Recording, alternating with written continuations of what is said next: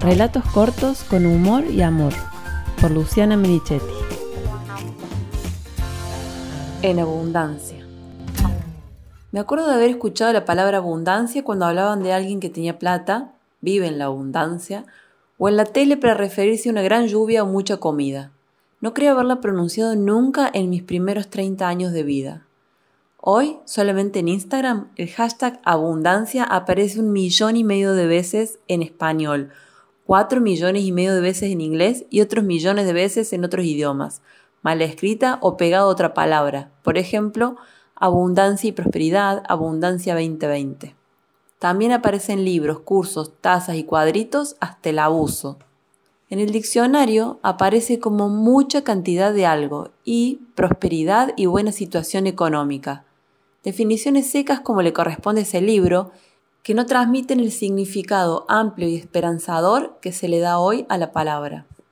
Tomando un poco de muchos lados, yo hice mi propia interpretación de la abundancia y en un almuerzo en familia, de cualquier día de la semana, comenté que me sentía una persona abundante porque me encontraba monedas por todas partes. Juan, que naturalmente rechaza todo lo que se vuelve masivo, me desafió burlón a que empezara a encontrar billetes que nos venían mucho mejor. Mi hijo más grande quiso saber de qué se trataba la tan famosa palabra. Intenté una explicación, pero se me complicó. Cuando me iba por las ramas, sonaba señora con un ojo pintado en la frente, y cuando intentaba simplificarla, a frase de vinilo en un probador. Por las caras de todos percibí el bodrio en que se estaba convirtiendo el tema y preferí dejarlo para otro momento. Además tenía que llevar a los más chicos a un cumple y se nos hacía tarde, le pedí a Oli que me acompañara, a lo mejor a solas me surgía la inspiración. Salimos en el auto y a tres cuadras de casa, doblando la esquina frente al hospital, vi algo rosa tirado en el medio de la calle. Pasé por el costado despacito y vi que era una billetera. El Oli se bajó a buscarla y cuando la abrimos nos encontramos con mucha cantidad de cosas de las que contiene una billetera materna, como dinero, tarjetas, carnets y documentos propios y de hijos. Cuando llegamos al cumple pregunté si alguien conocía a la dueña, pero ninguno respondió muy convencido. Una mujer creía que podía ser la hija o esposa de no sé quién, pero no estaba segura. Lo bueno, a veces no tanto, de vivir en un pueblo es que indirectamente todos nos conocemos con todos.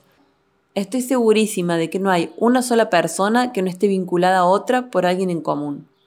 Llegamos a casa con el plan más obvio para encontrar a su dueña, buscarlo en Facebook pero antes de lo importante, lo divertido.